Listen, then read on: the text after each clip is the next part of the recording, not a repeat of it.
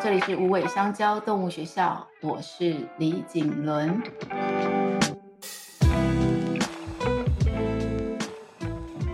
又到了与动物相爱的练习时间，今天是练习二十，秘密基地。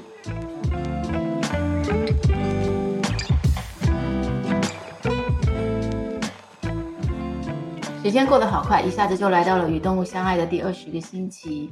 这段期间，大家是不是武艺小精进了呢？每天你都有与动物在做相爱的练习吗？与动物的相爱练习，在这个星期三月十九号会在无尾香蕉动物学校的操场做一场新书发表会。我会在这里跟大家分享这一个可爱的练习簿是怎么样的被创作出来，和我们怎么在练习的。欢迎大家在简介里面找到表单，来无尾香蕉动物学校参与我们。我们今天将谈论有关于猫跟狗在家中的秘密基地。你知道你的动物孩子有许多的秘密基地吗？这个秘密基地为什么会存在呢？你家动物孩子的秘密基地可以分成看得见和看不见的哟。但这些地方不是只有简单的休息、睡觉、玩耍，还可能有更深层的心理需求跟行为模式。现在我们就一起来揭开这个谜团。看看这个秘密基地究竟在做什么？今天要请你们准备的工具是纸跟笔。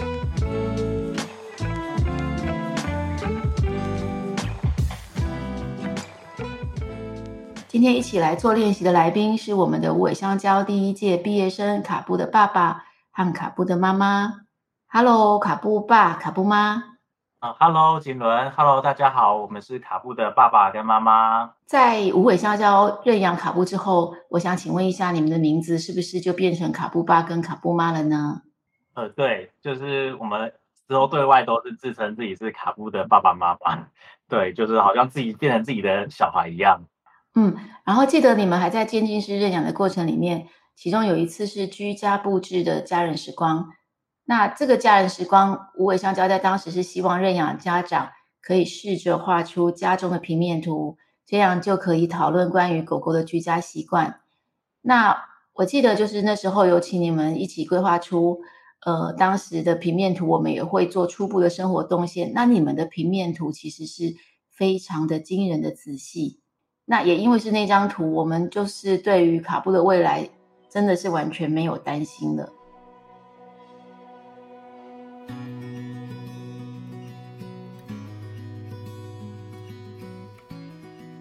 那卡布爸、卡布妈，我们现在就一起先开始做练习喽。好的，好的，好，我们先来一个小小的暖身，就是现在开始动动脑。我们先来想一下，为什么要有秘密基地？如果是你，你希望有一个秘密基地吗？当我在呃询问这些问题的时候，大家可以快速的把你们的答案写在纸上。你希望自己有一个秘密基地吗？你会希望？在那个秘密基地中做什么呢？想想看，我可能会在里面追剧、读小说、画图、睡觉、听音乐或是发呆。可是动物呢？动物的秘密基地它是什么作用？在秘密基地，动物可以远离外界的嘈杂跟干扰，享受自己的时光，就跟人一样。那我们现在先来试着来找出。这些秘密基地的所在。第一个，我们要来画出家中的地图，这个不会很困难哦，所以大家不要抗拒。大家先翻开练习二十，那个里面已经画出了一个简单的四方形。你们手边现在如果有刚刚的纸跟笔，就继续的画下去，没有问题。画的方法很简单，你就是可以参考实际的平面图。如果你有的话，就是在平面图上面标示出你等一下要标示出的位置，或者你现在可以用四方形的连接法，把一个空间、一个空间、一个空间用四方形一个一个的连接起来，然后在这空间上呢，标示出这是大门，这是客厅，这是房间，那是厕所，然后浴室、厨房、台阶，然后还有床。饭桌、书桌、柜子、衣橱，就看你住的地方有什么，就画出你家的地图。我会不会讲的太快了？再给你们一点点的时间。最简单的两个方法，一个是你有实际的平面图，另外一个是你现在用四方形一格一格的把四方形连接起来，建构出你家的空间地图。好，不要在意它是不是真的非常的准确，你知道那个是你的家就可以了，你知道这个整个动线是正确的就可以了。在这个地图上呢，其实很重要的东西要标示出来的，其实是有一些关键物，比如说桌子，比如说床铺，比如说阳台，或者是有一些物件，像特定的垃圾桶，或者是冰箱。或者是鞋柜，或是哪边有窗帘，这些可能都跟我们的动物孩子的行动的路径有关系，所以这些都可以先标示出来。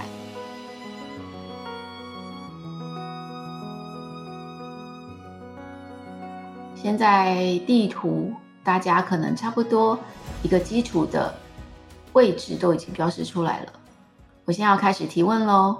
我在提问的同时，也要请你们快速的把那个位置圈出来或画出来。第一，我们现在马上用三秒想出他日常喜欢浅眠的位置，然后现在把它标示出来。时间到，他平常喜欢浅浅的睡觉的地方。第二，也是用三秒。马上想出他最喜欢享用好吃食物的地方，这地方可能只有一个，可能有两个。那如果你所标示的地方 其实是呃有一个特殊的，比如说柜子，可是它是在柜子的里面的哪一格？那你可以说在柜子的第二格，可以把它稍微标注起来。现在继续用三秒标示出他喜欢。沉沉睡觉的地方，一睡可能就是四五个小时，很深沉的。最后，我想要请你们标示出那个，当你曾经找不到他的时候，他在哪里？他从哪里匆匆忙忙跑出来吗？或是你在哪里发现了他？这个地方可能是一个最秘密的基地，请把它标示出来。好，应该差不多了。我们先来进一步了解一下秘密基地。大家持续要标注的可以持续标注。大家要记住，秘密基地不仅仅是一个他喜欢待的地方，而且也是一个可以让他们独享、感到安全和提供隐私的地方。所以，我们现在应该会不难理解为什么猫有时候喜欢躲进箱子里面，再小的地方它们都想钻进去。或是他们喜欢在抽屉里面，或是黑暗中的一格柜子。那狗狗呢？狗狗有时候喜欢把他们最喜欢的东西藏在一个秘密的地方，感觉很安全，感觉很自我。我听过一个很好笑的故事，是说有一只狗啊，它掉在老房子的缝隙里面，那那个缝隙很大，所以狗狗会掉到里面去。然后那个家人们急着要救那只狗出来，才发现它很轻松的在当下就跳出来了。后来大家就发现说，那个缝隙里面狗狗的宝物啊，全部都藏在那里。原来那个缝隙对人由人的眼光看起来是危险的，可是对狗狗来说却是一个很宝贝的所在。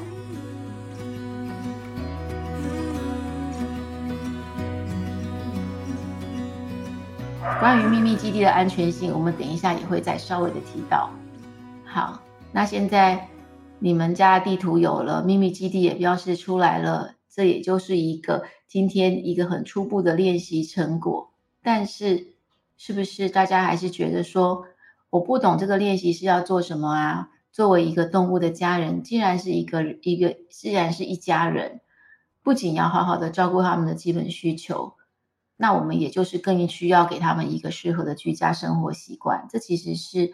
做秘密基地这个与动物相爱的练习的一个最大的重点，我们想要透过这个秘密基地的练习来知道动物孩子是不是他有足够的自我空间，快乐的生活着，就好像我们自己也希望有足够的自我空间，快乐的生活。那如果我们彼此都能够有这样的空间，有更好的设计和布置，我们就可以共同的一起的幸福的生活。所以这个就是今天这个练习的主要的原因。你是一个，你是不是一个每天都会很热切的关注你们家动物孩子动向的父母呢？那如果是，我相信你们也时时的都想要找出一个让他们最舒服的位置，这些地方都是可以再创造出来的。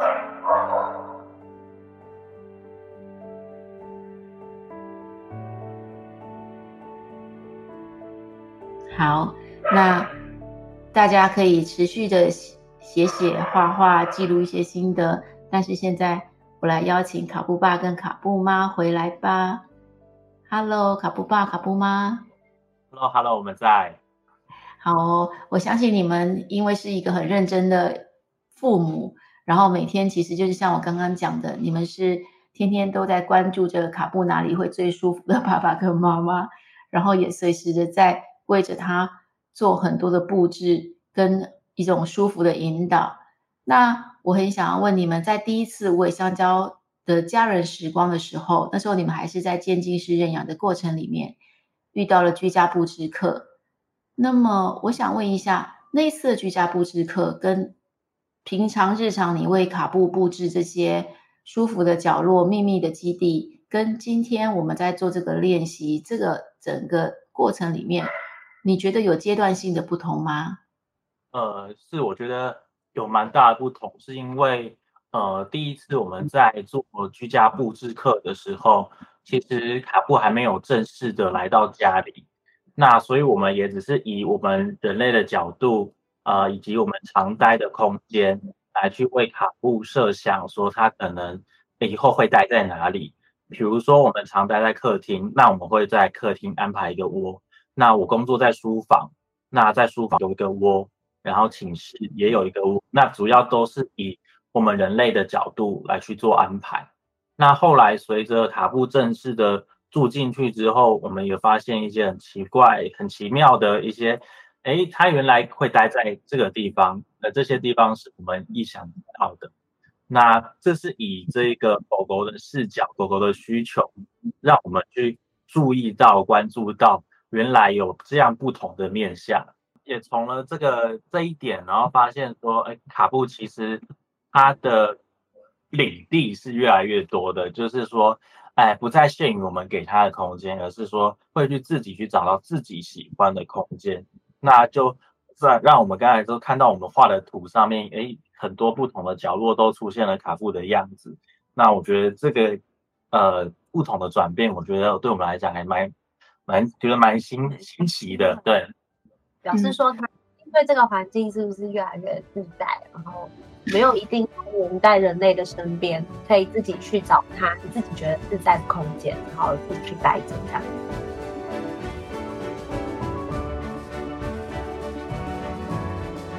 所以你们第一次居家布置课跟这几次秘密基地的不同感受，就是其实你们发现了卡布他的生活圈，在家中的生活圈是远远超出你们的想象的。它其实是很能够扩展他自己舒适圈，跟是一只很有创意的狗，是吗？嗯，对，因为我一开始帮他设想的那三个窝，他现在其实也都有在使用，但是后来他就增加了他的呃，比如说像厕所啊，或者是更衣室的角落这种神秘的地点这样子，所以我们觉得卡布他是会呃自己去发掘家里面的。他喜欢的角落这样子，你们觉得卡布是一只很有创创作力的狗吗？呃，我觉得是，就是他，我们发现他会在不同的时间点，或者是他可能，比如说他喜欢晒太阳，可能天气比较冷，他就会到一个舒服的客房的角落，呃，床上去待着。那如果说他可能想要玩他喜欢的玩具。那他就会在一个客厅的窝待着。那如果他呃可能被剪指甲害怕的时候，他还会有一个安全窝运输笼的推车，然后去待着。所以因着不同的他的情绪感受或者是气候的转变，他会有不同的喜欢待的空间。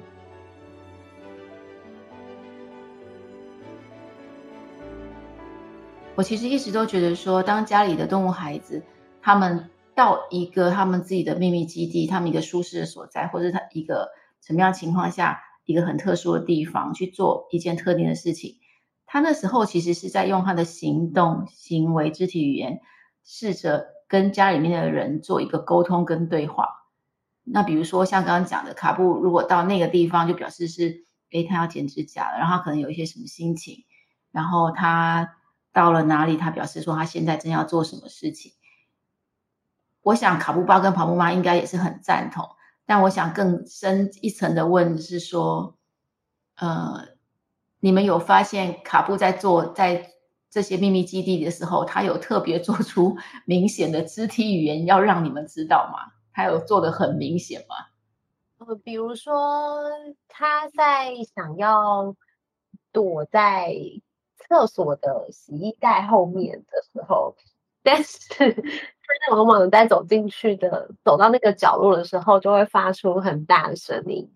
所以其实我们都会知道说，其实他在那里，好像也不是真的什么秘密基地。对，有的时候虽然说他好像就只是待到他喜欢待的地方，那我们也只是从。他那个时候，我们家里面环境可能是不是比较吵？然后他想要待在一个安静的角落，他想要安静的休息。呃，我觉得这是一个他可能想要传递给我们的讯号，就是他可能不需要一直黏在爸爸妈妈旁边，呃，他想要一个人独处，静静休息。那这个是我觉得他自己默默的走到他的秘密基地，想要传达给我们的讯息。嗯。那当你们在呃发现了他这些肢体语言、他的行为，跟你们发掘了他这些秘密的角落，虽然我们说这些秘密的基地，他不见得都是看不见的，因为有一些是看得见的。只要是他舒服的，他觉得他可以保护他的，或是可以独享那个时光的，就都是他的秘密基地。那当你们越来越了解这个这个呃。之间的关系的时候，你们的成就感是什么呢？成就感，我觉得就是呃，更了解卡布他在每一个时间他的转变，觉得说他不是一个说他一开始他很黏我们，一开始进进来家里他是很黏我们，感觉都是我们在哪里他就黏在哪里，待在哪里。那我们渐渐发现说，哎，他现在有了他自己的个性，有了他自己想要的休息的空间时间。那他觉得没关系，我可以不用黏着爸爸妈妈。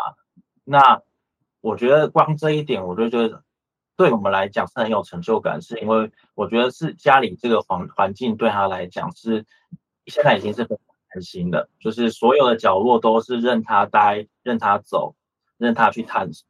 我觉得真的是一个很大的一个成就感。嗯，我觉得，我觉得其实你们的家一整个家就是他的一个最大的秘密基地。然后你们两个呢，其实是他的宝物，就把它藏在里面。所以他在这整个大基地里面是行动自如，跟随时的可以呼唤你们，找到你们。这是一个最棒的部分。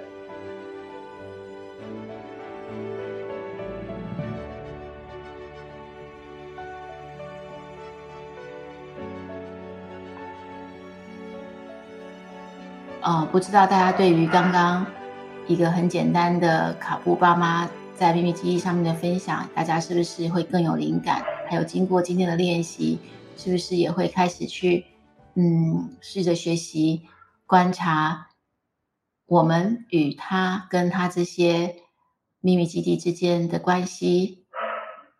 然后呃，无尾香蕉动物学校啊，是为的猫猫狗狗的同学的认养人。也就是未来的储备爸妈，我们有克制了五堂认识与相伴的体验。那这五次很扎实的储备家人时光，包括了照护、居家布置、游戏、气味、行为等等五种时光，这些等着你们来预约，并且为未来的动物孩子做一次与他一起好好生活的居家健检跟调整。卡布一家，我想应该是无尾香蕉动物学校先认识再认养的 最佳代言人了。那么在呃结束之前，我再很快速的想要问一下卡布爸跟卡布妈，就是先认识再认养这一个服务，对于你们来讲，嗯，到目前为止都还是非常的受用吗？可是我觉得是非常的受用，因为我们两个都是新手的呃爸爸妈妈，第一次养狗狗，那所以在决定认养之前都会犹豫很久，考虑很多，啊、不知道自己的能力能不能够好好的带一只狗狗长大。那幸好是有学校用心的规划这一系列的呃课程，那让我们更了解去怎么样跟卡布互动，以及了解卡布的每一个面向。那我觉得这个是带给新手呃新手爸妈一个很重要的一个帮忙啊。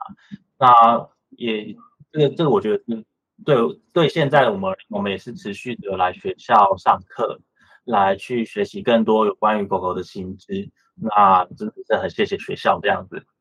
其实到现在都还是一直在学习中，像是卡布的秘密基地越来越多，我们也是会去思考说，哎，他为什么会喜欢这个地点啊？是不是呃，他有什么话想说？他有什么需求？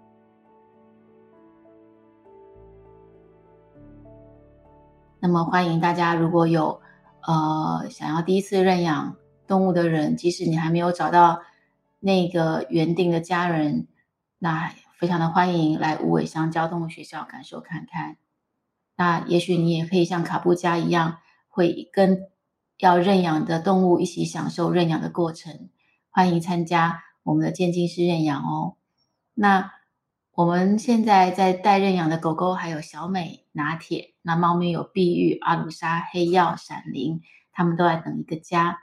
如果已经准备好在别的中途或者收养所领养动物的你们，我们也可以替你们克制专属的陪伴时光。欢迎进一步跟我们洽询。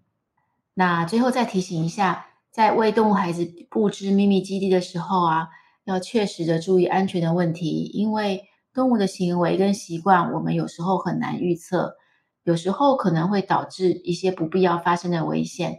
比如说，如果你们家是有小孩子的，更需要留意，因为狗狗跟猫猫它们有时候也会有自己的领域性。那秘密基地里面，他们藏了他们最喜欢的东西，或者他们有可能把小孩子的玩具，就是呃变成自己的玩具，咬到那里。但是这些的出发点都是因为他们觉得那个那个玩具呢是很棒的。但是小孩子可能呃在没有留意的情况下，忽然的。要去把玩具拿回来，或者是他忽然的去拜访这些动物孩子们的秘密基地的时候，呃，突然性的打扰也也许会引起一些些呃不必要的反应，所以在这里会提醒大家一下。那如果各位在秘密基地上会希望能够有更进一步的专家的咨询，无尾香蕉动物学校也很乐意为大家做居中的呃服务。哦，我们会帮你找到更正确的专家。嗯，应该不是说正确的专家哈，我会帮你找到很棒的专家。要为宠物布置秘密基地，就好像是要打造一个安全的家，基本的安全注意到，然后我们彼此才会有一个舒适安全的生活环境。然后最后最后再不厌其烦的再说一次，请来找无尾香蕉动物学校，你所遇到的问题，我们会使命必达，为你们找到专家的解方。我们也一起在学习。所以很期待，很期待你们的出现。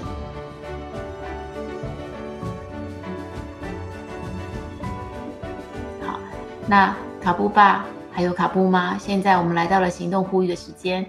那么，我想要请问你们各自会想要给新手认养家庭的行动呼吁是什么呢？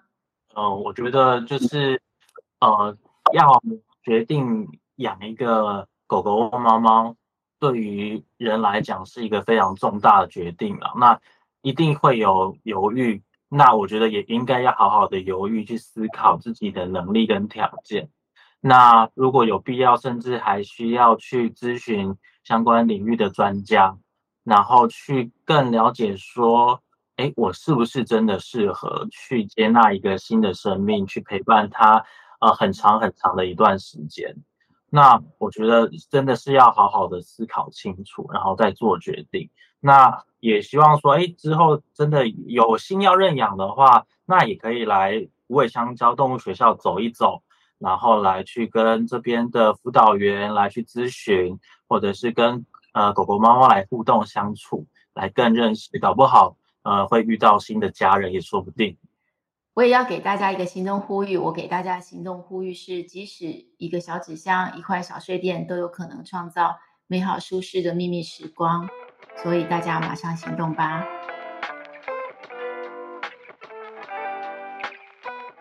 今天三十道与动物相爱的练习就在这里告一个段落喽。三十道与动物相爱的练习会在每周的线上跟大家相见。如果你支持无尾香蕉动物学校以及动物相爱的练习，请给我们五星好评，还有一定要用分享来支持我们正在做的事情。小额赞助也是大帮助，正面的留言也会鼓舞我，真切的告诉我你的想法，或者持续分享家中毛孩的心情故事，我们都会珍惜在心的。无尾香蕉动物学校需要大家一起的支持，谢谢你们今天来练习，练习与动物相爱，永远不嫌晚。下一次我们一定要再相见。谢谢今天的来宾卡布巴跟卡布妈，谢谢你们，拜拜，拜拜。